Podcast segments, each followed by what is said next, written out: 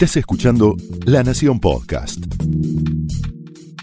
A continuación, Pablo Sirven explora el costado más personal de las figuras más importantes en Hablemos de otra cosa.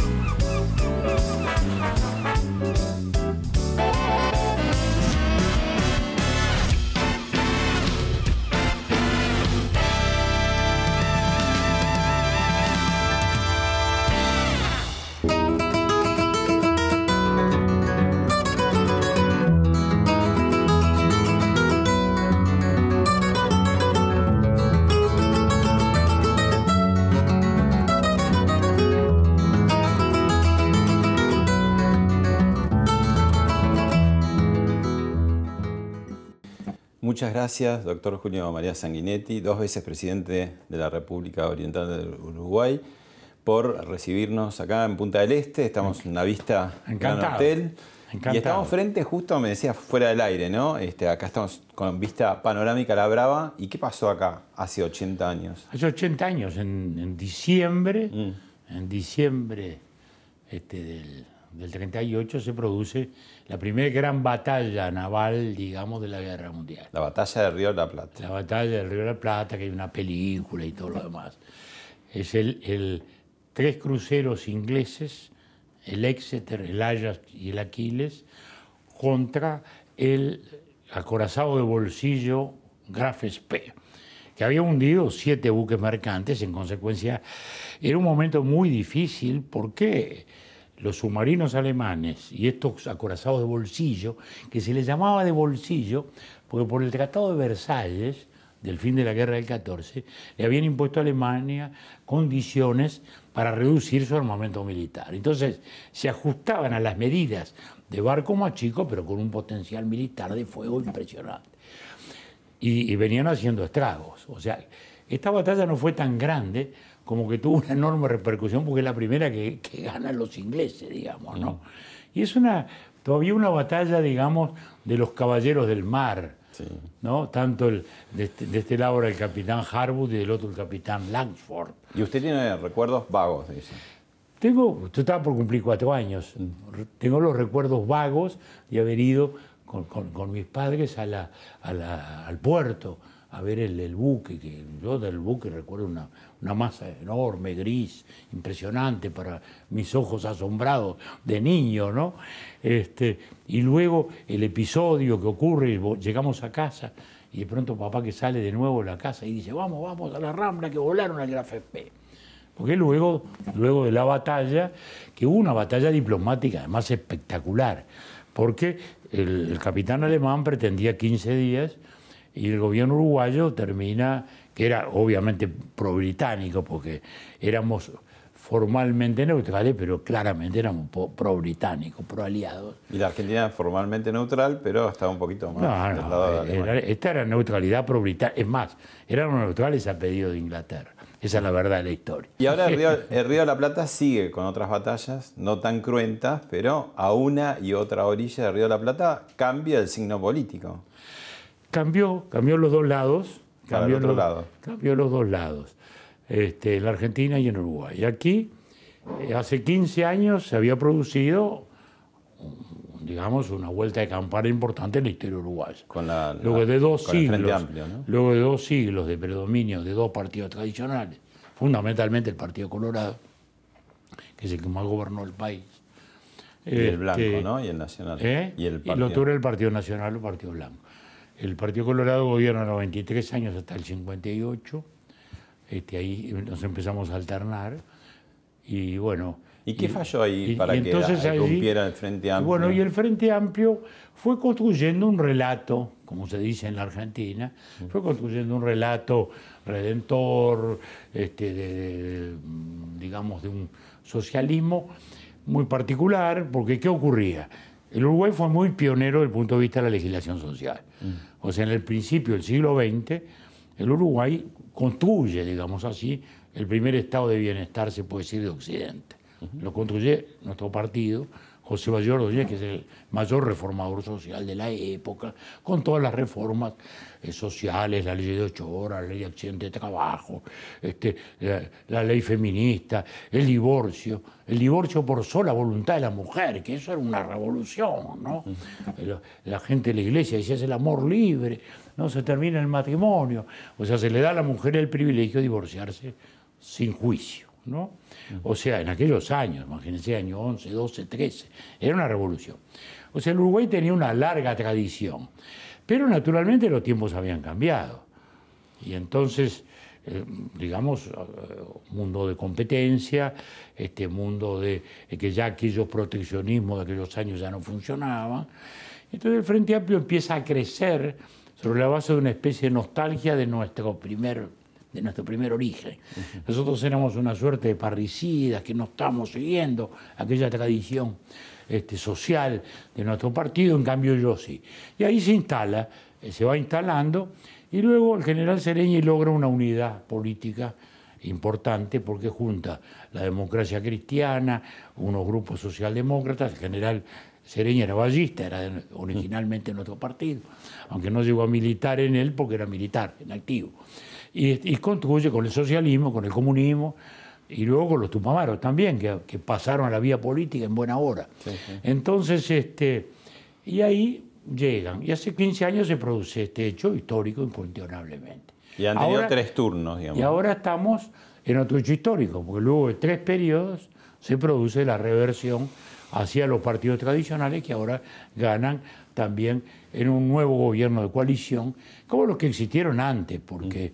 En nuestra segunda presidencia fue un gobierno de coalición colorado-blanco, este, cinco años que pudimos hacer grandes cosas, reformar la seguridad social, reformar la educación, etcétera, etcétera, este, por eso mismo. Bueno, las coaliciones parece también del otro lado de Río de la Plata, en Argentina también, de los dos lados, ¿no? Lo que fue Cambiemos en 2015, ahora el Frente de Todos, con el peronismo reunido distintas Lo que pasa es que la diferencia está en que el Uruguay es una tradición mm. y en la Argentina no. Esa es la diferencia. El Uruguay fue siempre de coaliciones o acuerdos políticos o, gobernabilidades en terminologías más modernas. Pero acá siempre fue así.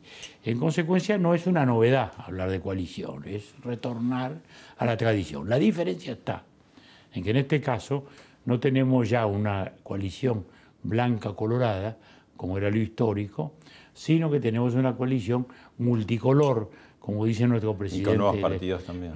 porque hay nuevos partidos. Algunos partidos más pequeños y uno no tan pequeño, novedoso, que apareció ahora con la novedad de un, eh, de un comandante en jefe militar retirado hace muy poco tiempo, que se lanza al ruedo político y logra una, presencia popular importante. Le, le, consulto un tema sociológico, ¿no?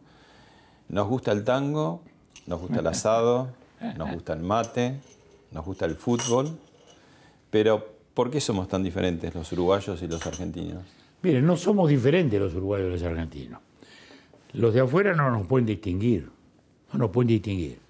Por lo mismo, hablamos igual, nos vestimos igual, nos gustan las mismas cosas. Lo, lo que tenemos es una diferencia política, ahí sí nos distinguimos. Yo lo resumiría así el, Uruguay tiene una institucionalidad más sólida que la Argentina. La Argentina tiene una institucionalidad más baja. La Argentina tiene una sociedad mucho más creativa y dinámica y de más iniciativa que la nuestra. Nuestra sociedad, no sé llamarla conservadora, pero más atenida al Estado. No tiene el brío de la sociedad argentina. ¿eh? O sea que debiéramos haber hecho un matrimonio de conveniencia en que el, brío, el brío argentino con la institucionalidad uruguaya sería una combinación, yo creo que muy adecuada. Pero la diferencia viene desde el primer día. No solo estamos en la lucha de puertos de la época colonial, sino ya en la Revolución de Mayo. La Revolución de Mayo tiene versiones distintas. En Buenos Aires, en Santa Fe, en Córdoba o en Montevideo fueron versiones distintas. Y la versión nuestra de la Revolución de Mayo es una versión absolutamente institucionalista, donde ya se define desde el año 13 con la independencia, que Buenos Aires todavía no estaba decidido. Recién en el 16 en Tucumán se declara la independencia de Argentina. tres años después, cuando ya habíamos tenido de todo, incluso un enfrentamiento militar entre Buenos Aires y Montevideo, con la batalla de Guayabos, en que Rivera derrota a Dorrego. Bueno, es decir, habían pasado de todo. Pero en el 16 Puyredón le manda a Artigas y le dice, bueno, hemos declarado acá la independencia de, todas nuestras provincias. Y Artigas le contesta a nosotros hace tres años que somos independientes. Bueno, es decir, ya desde entonces hay, este, eh, una diferencia. En el 16 tampoco Argentina logra definir si república o monarquía. Digamos Argentina, todavía no había Argentina, eran provincias del Río de la Plata. Este, no, no define, no puede definir república monarquía. Y acá era un republicano total. Es decir, que hay una diferenciación política que se va produciendo ya desde el origen y que luego se bifurca incluso en el devenir posterior. Acá el movimiento social es, muy fuerte, el cambio social que integra las, las masas inmigratorias al fin del siglo XIX con la legislación social, que es justamente la construcción de ese estado de bienestar del cual hablamos, que en la Argentina se da tardíamente. Por eso es que, y esto me permito incursionar en la, en la, en la, política argentina, pero soy ciudadano rioplatense y ciudadano latinoamericano, así que no me considero extranjero. Y por eso opino. Entonces, ¿qué, ¿qué, pasa? Lo que acá fue reformismo, en la Argentina es tardío. De ahí que el peronismo, que levanta unas banderas sociales con mucha legitimidad. Al ser tardío en una Argentina ya muy rica, tiene ese ingrediente de revanchismo que tuvo y que ha tenido desde una causa social legítima, vuelvo a decir, ese ingrediente autoritario que tantas veces nos ha enfrentado con el movimiento peronista, mm. con el cual hemos tenido momentos muy difíciles y algunos momentos de reconciliación también, que es bueno recordar. Vamos a ir por ello. Pero hablando de una referente del peronismo y sacando una, una, leyenda que irrita al otro lado del Río de la Plata, por ejemplo, con que Gardel es uruguayo, pareciera que Cristina Kirchner se, se, se venga y, y en algún momento dice que José Artigas quiso ser argentino. Bueno, lo que pasa es que no existía la Argentina, ese es el error histórico de Cristina. Provincias de, Nosotros, eh, las Provincias Unidas. Artigas lo que quería eran, sí, las Provincias Unidas. De Río. desde el primer día, desde el primer día, confederativas, nunca federativas, confederativas, era el pensamiento norteamericano. Artigas representaba eso, era la versión norteamericana de la revolución. No era un hombre, por cierto, de academia, ¿no? Era un militar hecho, hecho la fragua este, de las actividades de entonces, de la vida rural, pero, pero había oído el run run liberal de Azara, un sabio naturalista español que viene acá a demarcar los límites entre España y Portugal. Y le llega, y le llega el libro El sentido común, el common sense de Thomas Paine. Y ahí descubre lo de la revolución norteamericana, el concepto de república el concepto de confederación y de ella la libertad de las metrópolis, en aquel caso Inglaterra y acá España. Bueno, ah. esa cosa este, de, Buenos Aires y Montevideo alternativamente como lugar de refugio, de exilio en distintos periodos, ¿no? La época de Rosas o de ustedes también. Es la historia, pasó, bueno, acá el gran periodo de esa convicción es este, bueno, del año 1839 a 1845, el famoso sitio de Montevideo. Mm. ¿eh? Este, como, como, como la vieja Ilion, dice Bartolomé Mitre, sobre ese sitio, ¿no? En que dice los muros de Montevideo se salvó la civilización. Bueno, era, y acá estaba todo el exilio argentino de la época, ¿no? Digamos, todos, todos, Esteban Echeverría, Juan Cruz Varela, Florencio Varela, este Mármol, este, bueno, todo, todo, el, todo, el, este, todo, el, todo el pensamiento, el domo socialista lo escribe acá Echeverría. Este, en fin, todo aquello, ah, lo matan, lo asesinan a Florencio Varela en Montevideo, este, digamos, por, orden de la, de la tiranía rosista de la época, ¿no? O sea, este, ese fue un momento este, muy así. Y eh, Bartolomé Mitre, Bartolomé Mitre se hace militar acá, en ese momento. Y desde ya que estaba Garibaldi, además que era el emblema del liberalismo de la época, el combatiente que recorría el mundo, mm. ¿no? era lo que fue una especie, para, que los muchachos entiendan, fue una especie de Che Guevara de la época, con la diferencia de que tuvo éxito y tenía una mejor idea. Doctor, lo invito a ver eh, dos momentos históricos y personales suyos. Yo, Julio María Sanguinetti, me comprometo por mi honor a desempeñar lealmente el cargo que se me ha confiado y a guardar Constitución de la República. De acuerdo al programa estructurado, el jefe de Estado, hacia la Casa de Gobierno. donde hará su breve aparición. Y aquí está. Aquí está, señoras y señores. En 1994 volvió a presentarse como candidato a presidente y ganó.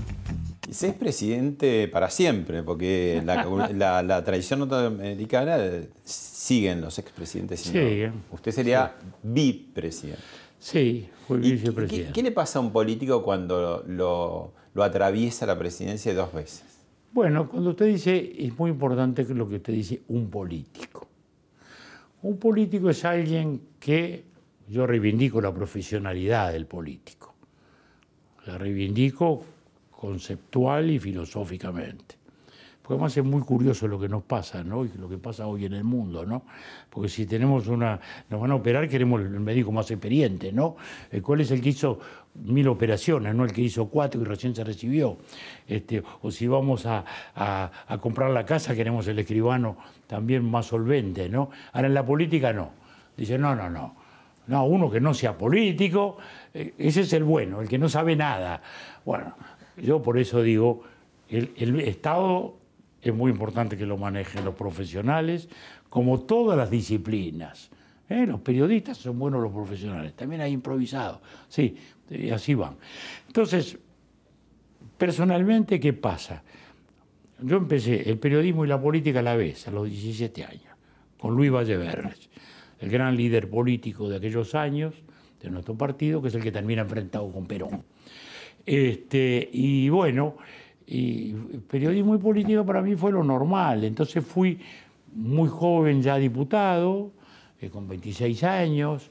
Este, ya después este, eh, fui ministro con treinta y pocos años, ministro de Industria y Comercio.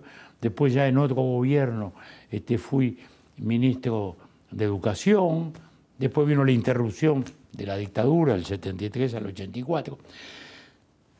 Entonces, cuando uno llega a ese momento que, ustedes estaban evocando ahí, eh, bueno, uno tenía una vida metida en esto. Para mí no era una, una, cosa extraña llegar a un despacho presidencial o la vida del Estado, porque además me había formado en un partido del Estado, en un partido del gobierno. Pero se haber dado cuenta que era muy distinto, ¿no? Ser presidente. No, naturalmente, porque uno asume toda la responsabilidad, más en ese momento. Porque, claro, usted tuvo la transición. Una cosa era el 85. Es más, no quiso recibir los atributos del mando una Exactamente, otra cosa. Una era el 85 y otra cuando vuelvo después, en el 95, 10 ya está funcionando la En aquel momento estábamos, el gran momento del retorno democrático. 84, Raúl Alfonsín, 83 en la Argentina, 85 Brasil y nosotros. Después 89 será Paraguay y será Chile. Fue el gran momento del retorno democrático. Y entonces... Acá están un poco los, los, protagonistas. Y acá estamos, acá estamos efectivamente con... Acá está Patricio Elwin, está José Sarney. Presidente de este, Chile y de Brasil. ¿Eh? El presidente de Chile y de Brasil. El presidente de Chile Elwin. Raúl, Raúl. Este, y este es Jaime Echeverry. sí. Me parece que sí, ¿no? Este que es el... Bueno, ahí el Mercosur en pleno casi, que, iban a hacer después. Bueno, pero en aquellos años el Mercosur fue una gran ilusión. Mm. Teníamos en ese elan de la democracia, en ese espíritu de la democracia que renacía, bueno, construyamos una comunidad a la europea, ¿no? Reconquistemos nuestras herencias tradicionales, no, no tenemos no tenemos guerra, no tenemos cercanas, no tenemos la sangre que tenía Europa. Sin embargo, Europa lo logró, bueno, aquello. Arrancamos y tuvimos, yo diría, siete años buenos, ¿no? Esto arranca luego ya formalmente. En aquel momento hicimos varios acuerdos cruzados que culminan luego ya en el gobierno la calle. Y, este, y, y bueno, ahí tuvimos siete años muy buenos, muy buenos, hasta el 99, en que una devaluación brasileña nos, nos volvió a la realidad. de que había un socio demasiado poderoso, ¿no? que si se que si se, si se, si, se, este, si, se, si se resfriaba nosotros estornudábamos acá. Y así fue. Y ahí empezó ya un periodo trabajoso. Luego vienen los gobiernos Kirchner, que fueron muy poco cooperativos para el desarrollo del Mercosur. Y el Mercosur entró ahí en ese periodo de hibernación o de cierta frustración. Se agregaron nuevos socios lejanos, se agregaron que no venía del caso. Y la cosa no, no es despreciable lo que se logró, pues se construyó un comercio que no existía, mm. se construyeron vínculos, relaciones, mecanismos de comercio que no existían, se lograron muchas cosas que ahí están, ¿no? porque este, eh, hace 60 años el comercio Uruguay-Argentina era arena y piedra nada más. para las obras, para las obras de Buenos Aires. Y allá para acá no venía nada.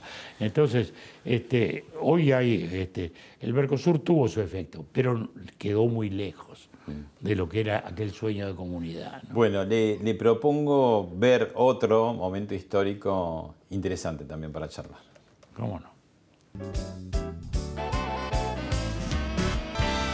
Más argentino, una manga de ladrones del primero hasta el último, ¿entiende? Como dijo el señor Barrio Nuevo, si nos dejamos de robar dos años, vamos a andar bien. Aún no compare la Argentina con el Uruguay. O usted es un ignorante absoluto de la realidad argentina y de la realidad uruguaya. ¿Usted conoce la administración argentina? ¿Sabe cómo se manejan las cosas de la Argentina? ¿Sabe la clase de volumen y magnitud de corrupción que hay en la Argentina? lo mismo durante 10 años donde el Fondo Monetario nos prestó Mire, señor, ¿sabe una cosa? O arregle su problema en la Argentina. Y no se meta con el Uruguay. No hicimos caso, aparte. Bueno, mi amigo Jorge Valle era un hombre extraordinariamente inteligente, extraordinariamente irreverente. Ese episodio no estaba llamado a ser público. Claro, porque era, creía que se había pagado la Seguro, fue un debate con el periodista que lo interrogaba, que le insistía con esto y con lo otro. y, que tal, y que el Uruguay va a pasar esto, y que si la Argentina pasa esto, el Uruguay va a pasar. Y entonces ahí este se enoja y dice esto. Pero lo más gracioso es que, bueno, nosotros hemos tenido todo mucho vínculo con la Argentina, pero Jorge más que ninguno, la madre era argentina y la esposa era argentina, digamos. Jorge Valle... Bueno, por eso lo conocía también, Yo diría que era cuasi, cuasi argentino, digamos, ¿no? Mm. Es decir, la madre... Estos muy jovencitos acá. Uh, uh, ¿Sabe lo que es esto? El día que me casé. ¿No? Qué fantástico, ¿no? Estamos en el año 60. El año 60. 60. Yo soy todavía, somos con Marta, digamos, dinosaurios este, sobrevivientes de la, vieja, eh, arreglando las cejas, creo, de la vieja generación. Exactamente, este Jorge Valle era testigo de mi casamiento. Yo tenía 24 años, fíjese, ¿no? Qué tiempo. Yo el doctor Elías Blut, que después fue secretario de la presidencia. Y acá está Marta, sí, arreglando, arreglándome las cejas antes de una entrevista de televisión, este, como corresponde, porque estas cejas siempre son, indomables. Son indomables. Pero es, es la marca Sanguinetti. La marca Sanguinetti. Y acá estamos en casa, en nuestra casa, este, ahora. Esta es una imagen contemporánea. Tienen que tener mucha paciencia las mujeres de los políticos y y los maridos de las políticas, ¿no? Porque se está mucho afuera. Tienen, que tener giras. Tienen que tener mucha comprensión, porque la política además hace sufrir mucho a las familias también. Claro, porque el prestigio está un poco a los perros muchas veces, ¿no? Va y viene. La vieja frase de Lisandro de la Torre, ¿no? Sí. Uno entrega el honor a los perros. Este, y se sufre mucho, este, en un sentido u en otro. En mi caso, Marta siempre preservó mucho su vida, es historiadora, este, mantuvo en la medida que pudo su trabajo, sus publicaciones, sus libros. contrajo, eso sí, una cierta aversión a la, a la historia política. y entonces se dedicó sobre todo a la historia de las mentalidades. ¿no? Este, tiene un libro que, que, lo, este, que prologó Natalio Botana, gran amigo de ambos, este, de la familia diría yo, este, este, que, se, que, se, este, que, se, que se refiere justamente a la mentalidad, a la limpieza de oficios, este, este, en la tradición este, nuestra, que se llama el bien nacer. ¿no? bueno, entonces Marta siempre preservó esos espacios, muy republicana, eso sí, muy republicana. Mm. No aceptaba que le dijeran primera dama. O sea, no, la primera dama no la vota nadie, yo no soy primera dama soy la esposa del señor presidente, punto, y nada más. A mí no me votó nadie, así que no me atribuyan ninguna representación pública porque no la tengo, salvo la formal de acompañar al presidente como se debe.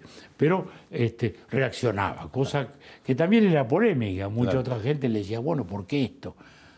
Pero Marta es muy, muy, muy republicana y entonces este, tiene, tenía ese sentido y lo tiene. Bueno, volviendo a, la cita esta, eh, de Valle, que después, por cierto, fue a Buenos Aires y pidió disculpas y lloró con el presidente Duarte, en ese momento, que era un momento difícil para la Argentina y para Uruguay, 2001, 2002, eh, era la crisis. Tremendo, estábamos en el preludio de la crisis. Terrible, pero eh, ahí un poco por lo que dice Valle, digo, los queremos más los argentinos a los uruguayos que los uruguayos a los argentinos. Mire qué pregunta liviana y frívola le hago, pero es...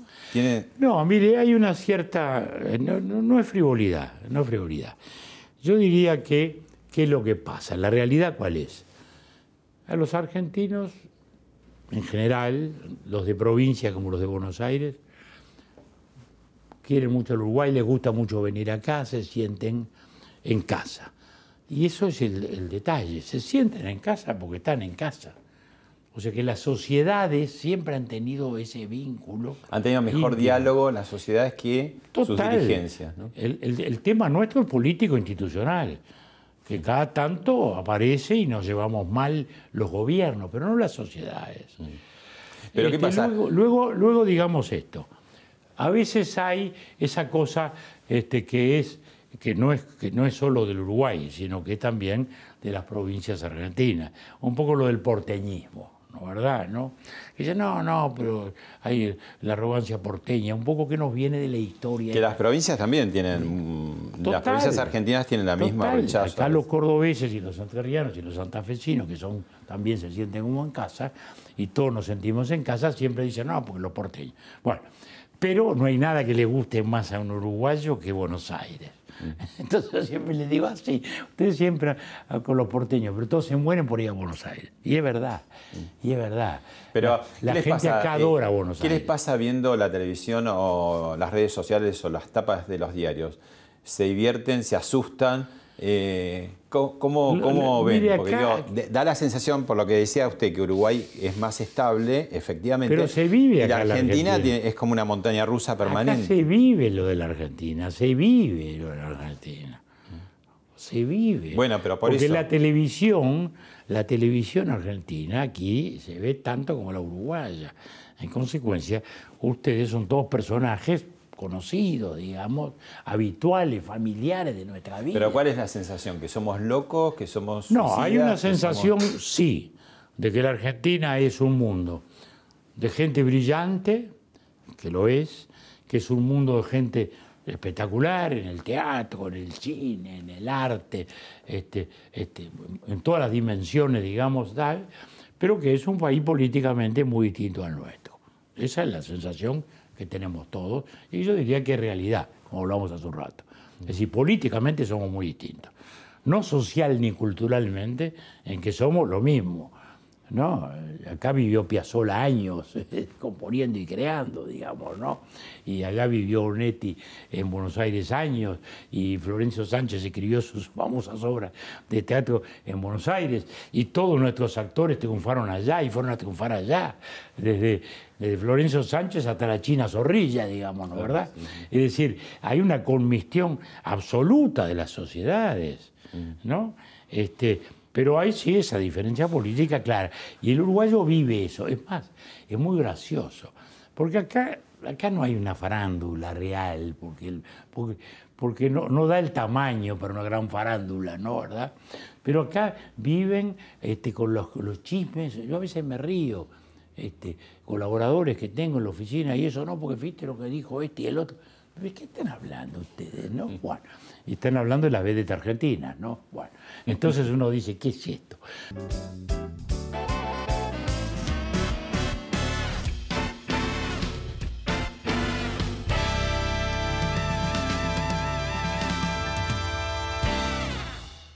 Entremos al gran capítulo de esas diferencias que es el peronismo y Uruguay, ¿no? Bueno, eso ha sido, eso ha sido una distancia histórica muy fuerte que tuvo sus etapas, ¿no? El primer peronismo, por ejemplo. Los años, los años 50 fue tremendo. Pues, ¿qué pasó? Acá había venido el exilio argentino, como siempre, estamos en, la misma historia, y seguro el gobierno peronista presionaba para que no, no hablaran, para que no actuaran. Y seguro, Radio Colonia, Radio Carve y Radio Espectador entraban como bombas en la Argentina. Y ahí estaban los políticos argentinos hablando, y los periodistas argentinos. Hubo periodistas históricos acá de radio, Silvia Guerrico, Augusto Bonardo, en fin, eran periodistas este, muy, muy este, y de Buenos Aires a veces le tiraban una bocina como para que no se escuchara, También, ¿no? pasaban todas esas cosas. Interferían, Sí, sí, la Radio Colonia era una especie de enemigo ahí. Este, Bueno, entonces, este, eso fue llevando progresivamente a una situación de enfrentamiento de los gobiernos, que primero se exigió pasaporte, cosa pasaporte. pasaporte. Para ir de Uruguay a Argentina. De Uruguay a Argentina. Entonces ya eso generó un asunto. Luego vinieron unos impuestos, unos gravámenes muy fuertes a, los pasajes. Hablando un poco de impuestos. No, bueno, pero aquellos eran, eran, porque lo que había era el vapor de la carrera. Sí, el lugar de... no estaban los puentes, no estaba nada de lo que está ahora. Y, después otros momentos del, ahora, del peronismo. Ese fue un momento tremendo en el cual, este, no, y luego vino una autorización exigida del Ministerio del Interior que no llegaba nunca. Ahí se cortó el flujo. O sea, usted quería ir de vacaciones a Uruguay y le llegaba la autorización en abril. Imposible, sí, o algo así. Imposible. O sea que... Se cortó de un modo, diría, absoluto. Lo reventó el turismo. Totalmente. No tenía tampoco la magnitud de ahora, pero fue algo tremendo. Y eso termina en el 55. Por eso acá, cuando se produce la Revolución Libertadora, bueno, acá fue una eclosión.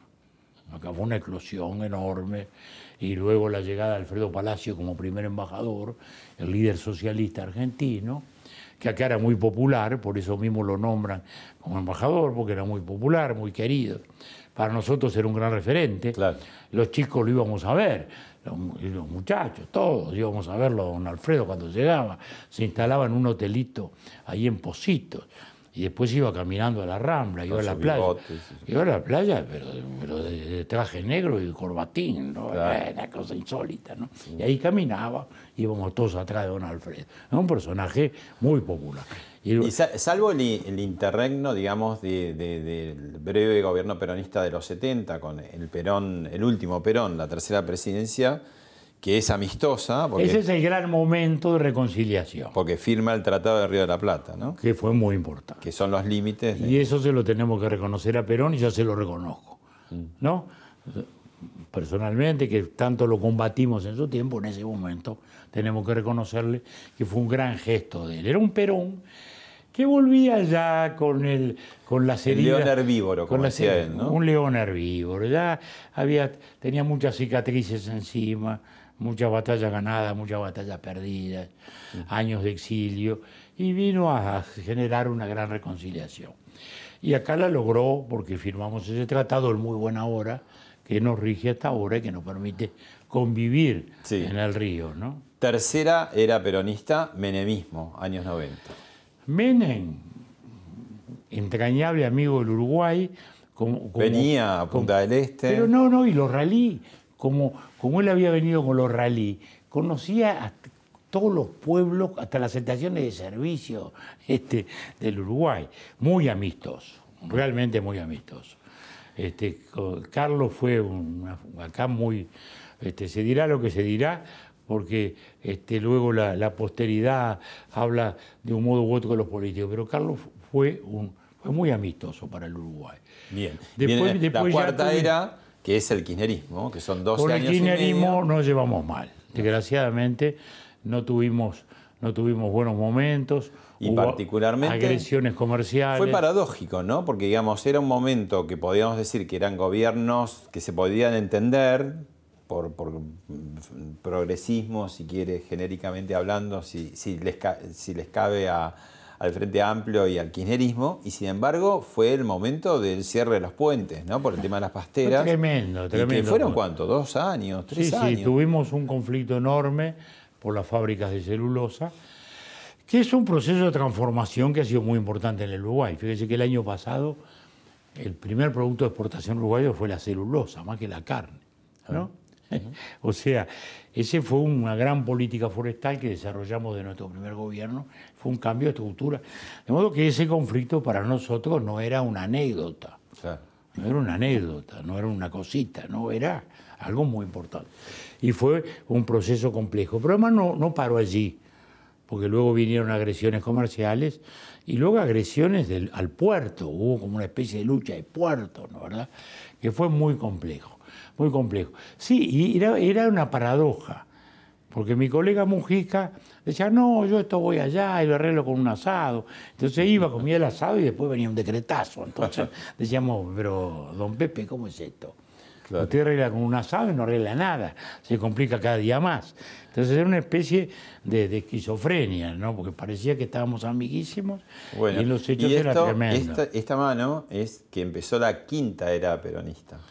Bueno, y vamos a ver, no arrancamos bien, no arrancamos bien. Ya arrancamos con medidas que nos complican, ¿no? porque los gravámenes este, al turismo, digamos, para nosotros. Ahuyentan Y más en la época que fue, ¿no? Porque muchas veces siempre es el impacto inicial, después se va como acostumbrando, pero bueno, si se lo tira en diciembre. Diciembre. Eh. Es verdad también que hay una especie de también de llamémosle de población cautiva, porque eh, la gente, de todos modos. Y seguro, tiene apartamento acá, acá el 80% de los apartamentos son de argentinos, que vienen igual y que de algún modo se las van a arreglar. Les complica el alquiler, se les complica les los complica esto, les complica el otro, pero ya verán cómo se arregla. Pero también es verdad que ese turismo de hotel, digamos así, que también es muy importante, ahí es donde se produce la retracción. Los restaurantes también. La complicación, los restaurantes. Uruguay siempre es, caro para ustedes, siempre fue más caro para los argentinos y si le ponen más impuestos, todavía mucho más caro. No, que hay un golpe, hay un golpe y ya veremos cuando se pase el balance al fin de la temporada. Claro. Pero que, indudablemente esto ha tenido una mala repercusión acá, no hay ninguna duda. Cuénteme de, de sus veranos, de sus veranos allá lejos y hace tiempo. ¿Dónde, cómo? ¿Cuáles eran esas fragancias? Mire, los veranos fueron en muchos lados. Este, tuvimos muchos veranos muy lindos con los hijos chicos este, ¿Dónde, en José Ignacio. este, pero era otro mundo. Claro, era, el pueblo de pescadores. Acá no había, el, no había el puente, había un puente de madera. Para la barra. O para. Pasando, no, para llegar a la barra había un puente de madera. Sí. Que, este, y nosotros este, allá llegábamos, había aguatero, no había agua, había un aguatero que venía con un tanque, un burrito, y repartía el agua, y, en manantiales me refiero, ¿no? no, José Ignacio. Era José Ignacio, manantial, manantiales, o sea, después de la barra, acá nomás, o sea. Manantial. Ahí fuimos muchos años. Después ya que pavimentaron la carretera nos fuimos a manantiales. y nos mudamos un poco más allá, empezamos a veranear en Rocha. Después este, este, y después, ¿Y usted de chico qué se acuerda? De, porque es un periodo muy particular, ¿no? terminan las clases, este, hay eh, las noches de calor, los helados, los chicos es un momento que las no, fiestas. de chico no, de chico se quedaban en Montevideo. No, era Montevideo, íbamos a la playa en Iban a la playa Montevideo. De chico era, de chico era la playa de Montevideo. Este, no era, no era, no, no, nuestros veraneos no fueron acá, eran, era en Montevideo. Este, y todavía Punta del Este era algo muy, muy, muy incipiente. Claro, pues primero había surgido más eh, con fuerza este, Piriápolis, ¿no? Punta del Este, Piriápolis fue un balneario argentino en 1910, 20, 30. Que, lo proyectaba como que iba a ser... Un personaje individual, el señor Pirias, construye una ciudad, hace su ciudad, la llama Piriápolis, este, construye un fantástico hotel, el Hotel Argentino, el Hotel Argentino, la gente venía en barco, importa todo de Europa y hace un hotel a la imagen de Biarritz. Y construye una rambla que fue un error ecológico. ¿Por qué? Y porque la hizo recta y se comió el mar la arena. Por eso han tenido Piriápolis que defender eso. Y Piriápolis iba a ser la gran cosa, y lo fue en algunos años. Pero tuvo la, mala suerte que a 40 kilómetros tenía... Bueno, luego el, gran empuje de Punta del Este viene en el final de los años 40 con un gran empresario, este, Mauricio Lindman, que bueno, que es el que hace eh, aquel, aquel, gran momento, funda el country, los grandes festivales de cine en aquella época, con todos los artistas de la época, este, bueno, todos, todas las estrellas, ¿no? Los Gerard Philippe, este, los Walter Pillon, este, este, norteamericanos, este, bueno, todos, todos esos personajes de, aquel tiempo. Este, y ahí viene el gran empuje de Punta del Este, digamos, ¿no? ¿verdad? Y ahí cambia, cambia la realidad. Y luego, y, en los últimos años ha cambiado mucho la visión. ¿Por qué? Porque nosotros teníamos una, una imagen de una playa ilimitada y casi vacía, salvo esos lugares puntuales. Y, bueno, y hoy vivimos otra realidad. la playa está toda poblada, además hay que cuidarla, es otra, es otra imagen. Pero igual se fue corriendo, porque digamos, de Punta del Este la barra, la barra manantial, manantial por eso, por eso, por eso, por eso, por eso. Rocha hoy, y sigue y sigue. Hoy es todo, hoy es todo un continuo hasta, hasta Rocha, donde están las fortalezas este, históricas que son la traza de lo que era este territorio antes de ser país y antes de ser provincia. Esto era una frontera entre España y Portugal. Por eso esas fortalezas son portuguesas en origen, no son españolas. La, provincia cisplatina. Eso fue después, eso es después. Y el estado tapón. Pero antes, bueno, eso del tapón no me lo meta porque ahí, ahí sí no. organizo una polémica fantástica. Pero este. Ah, cuente, cuéntenme un poco de. pero mucho antes. Esto era la frontera entre España y Portugal. Claro.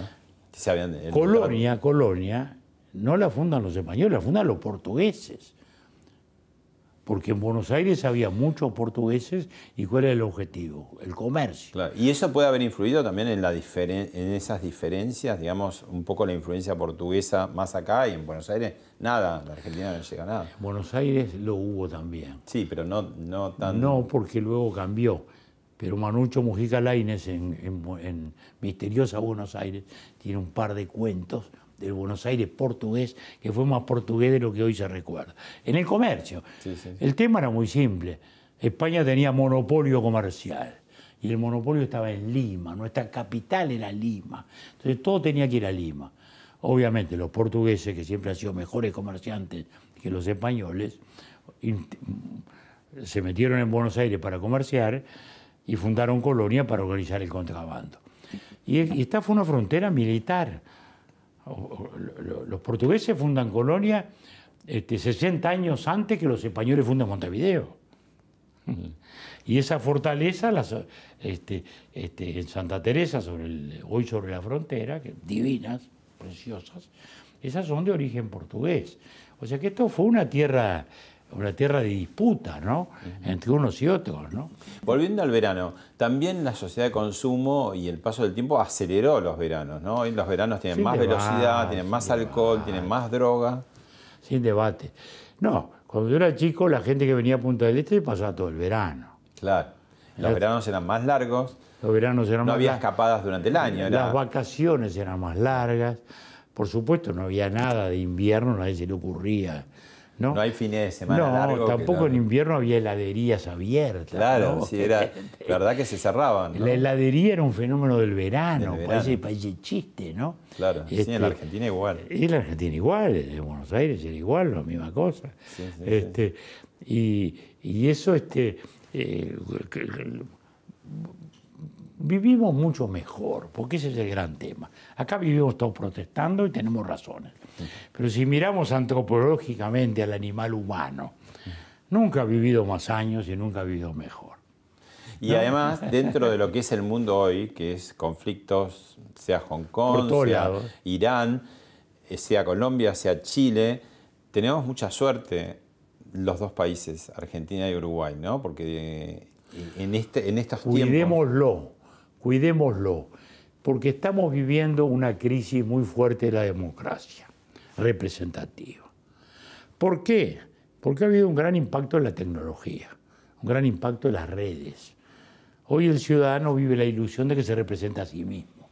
Y ve, además, como vive el otro, lo ve mucho más palpable. No, no, escribe un Facebook escribió un Facebook y dice, bueno, no, anoche le dije al gobierno, y ah, ¿tuviste con el presidente? No, no, no, le encajé un Facebook, ah, sí, el presidente no durmió con tu Facebook, ¿no? la gente vive hoy la ilusión. Claro, de que está conectado, y están conectados, y entonces, hay, un cambio de paradigma de comunicación. Sí, está bien, está conectado, pero no se sabe a qué. Está conectado a un coro multiforme y contradictorio de voces que no significa luego una construcción de gobierno ni de opinión. Es decir, eso, eso es las redes. Usted dice Chile, por ejemplo, ¿no? que tanto se discute estos días y dice cómo el país que ha tenido más crecimiento económico, más... Que bajó la pobreza enormemente. Sí, sí, fantástico.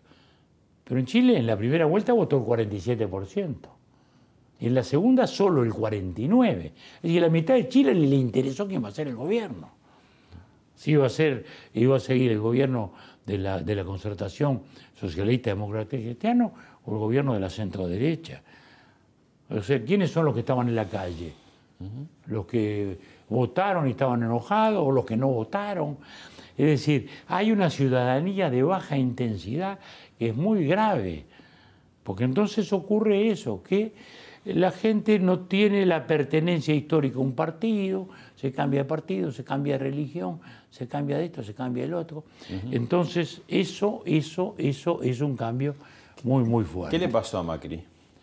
Mira, Macri y, este Ricardo Lago, este Ricardo Lago, mm. este Ricardo Lago. Acá estamos en el Círculo Montevideo, que es un grupo que fundé hace años, hace años, este, donde está este Ricardo, está Fernando Enrique, Cardoso, bueno, está Natalio, está Natalio Botana y varios gente del pensamiento y de la política. ¿Qué le pasó a Macri? Y a Macri me parece que le pasaron varias cosas. La primera que le pasó, y esto es un, un, tema institucional, llegó y a los dos años tenía una elección. Bueno, cada dos años. Odio, odio esas elecciones. Intermedias. Y cada vez que a alguien se le ocurre acá esa mala idea, largo como, como, como los dragones lanzando llamas, porque eso impide gobernar. Entonces fue lo primero que le pasó a Macri. Dijo, bueno, yo... Pero las ganó esas elecciones. Yo sí, sí pero ¿por qué? Porque no hizo lo que tenía que hacer. Porque entonces seguro, si ajusto la tarifa, pierdo la elección. Si hago, si recompongo la parte financiera, pierdo la elección. Y me quedo de qué? De ocupante precario de la Casa Rosada. Es preferible perder las intermedias que las presidenciales. Bueno, ahí está. Esa es una opción de hierro que no se le debe plantear a los gobiernos. Yo lo, lo que primero que haría es borrar eso. Para todos. Porque ese es el problema. El primer problema que tuvo Macri fue eso. Que hay que dar examen muy rápido, ¿no? Demasiado rápido. Y entonces el, estado de gracia, que es los primeros seis meses de un gobierno, son los, aquellos en los cuales hay que aprovechar el capital político de ese estado de gracia para hacer los primeros grandes deberes que normalmente ha dejado sin hacer el anterior. Mm. Entonces siempre hay cuentas a pagar. Porque todo gobierno deja facturitas. Bueno, entonces hay que pagarlas. Entonces, si usted no las puede pagar, las prorroga. Y fue lo que le pasó a Macri. Se empezó a endeudar, se empezó a endeudar y endeudar para no hacer, no hacer esas cosas que luego tuvo que hacer tarde. La segunda cosa que creo que le pasó a Macri también es que él tuvo la ilusión de que eh, su gobierno, que iba a dar más confianzas al mercado, que iba a dar más confianza a la inversión, iba muy rápidamente a recibir ese caudal. Y no, no sucedió porque, y esto lo digo, digamos, con dolor, la Argentina no ha dejado, no, ha aventado aún, digamos, la desconfianza del dos default. No la ha aventado. A veces vivimos en ese agonismo constante que es la vida política. No, no, bueno, sí, ahora estamos en otra época, otro gobierno. Pero los de afuera y los de adentro, porque el tema no solo los inversores extranjeros, los inversores argentinos también. que han sufrido muchas veces congelaciones de depósitos, que han vivido las quiebras, que han vivido estas cosas, eh, lo piensan tres veces. Mm. En, eso, en, ese, en esos dos años, como digo, antes de la elección, uno hablaba con los argentinos, decía, no, no, vamos a ver qué pasa entre dos años. Mm. ¿No? Y bueno, Macri está esperando que llegaran las inversiones, pero los propios eventuales inversores argentinos la estaban pensando. Y le digo, acá estamos llenos de inversores argentinos, bienvenidos, y que han hecho muchas grandes cosas en el Uruguay y que se lo agradecemos, digamos. Doctor, un último video para ver y lo charlamos brevemente. ¿Cómo no? Con gusto. Todos aplaudamos al ciudadano frentista que nos vino a acompañar.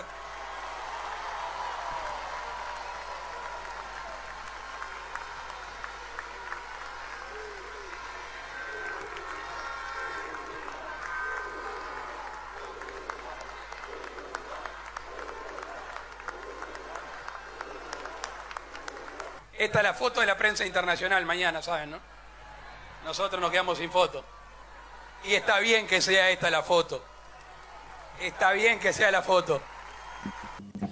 Bueno, esa es una gran diferencia Uruguay con la Argentina, que siempre no se dejan de hablar los políticos, aún de los eh, partidos más opositores. Hubo una señal muy novedosa con el abrazo de Macri y de Alberto Fernández, ¿no? Y el encuentro al día siguiente de la elección, cosa que no era muy común en la que fue, y que fue muy y que en ustedes es muy tradicional. Y que fue muy bueno y es muy tradicional, por eso mismo a la transmisión de mando fue nuestro actual presidente, el doctor Vázquez, acompañado del presidente electo, a quien invitó a que lo acompañara. Que es del partido contrario. El partido contrario y de un cambio, como decimos, histórico, de una reversión muy fuerte.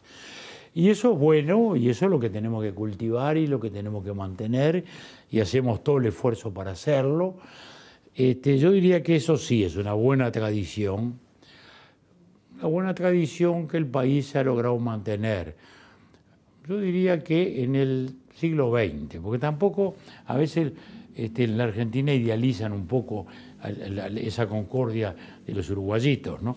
Y nosotros en 1904 dirimíamos nuestras controversias en la guerra. Bueno, pero fue hace mucho ya. Sí, sí, está bien. Pero a partir del 4, 1904, la Argentina estaba viviendo años de prosperidad y paz. ¿no? Estábamos hablando de los grandes años de Roca y Pellegrini, nos interesa de esa Peña. Nuestra vida Pero luego, a partir de allí, el siglo XX, ahí es donde claramente se produce la gran diferencia. El siglo XX sí, ahí nos distanciamos muy claramente y felizmente lo mantenemos y lo preservamos, digamos, ¿no? Este, fíjese Mujica. Mujica está en las antípodas.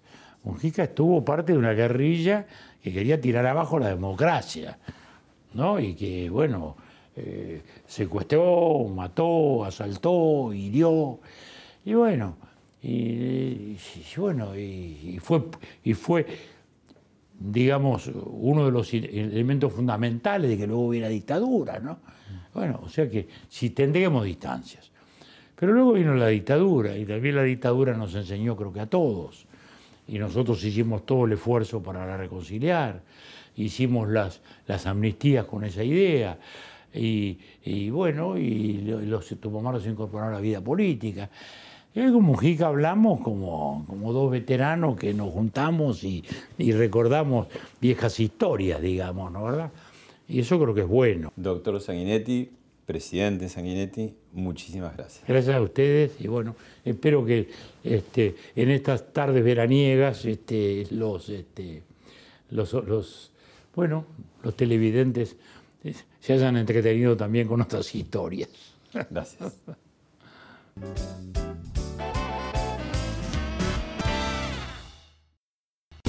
Esto fue Hablemos de otra cosa con Pablo Sirven, un podcast exclusivo de la Nación. Escucha todos los programas de La Nación Podcast en www.lanacion.com.ar. Suscríbete para no perderte ningún episodio. Estamos en Spotify, Apple Podcast, Google Podcast y en tu reproductor de podcast favorito. Seguí escuchando La Nación Podcast.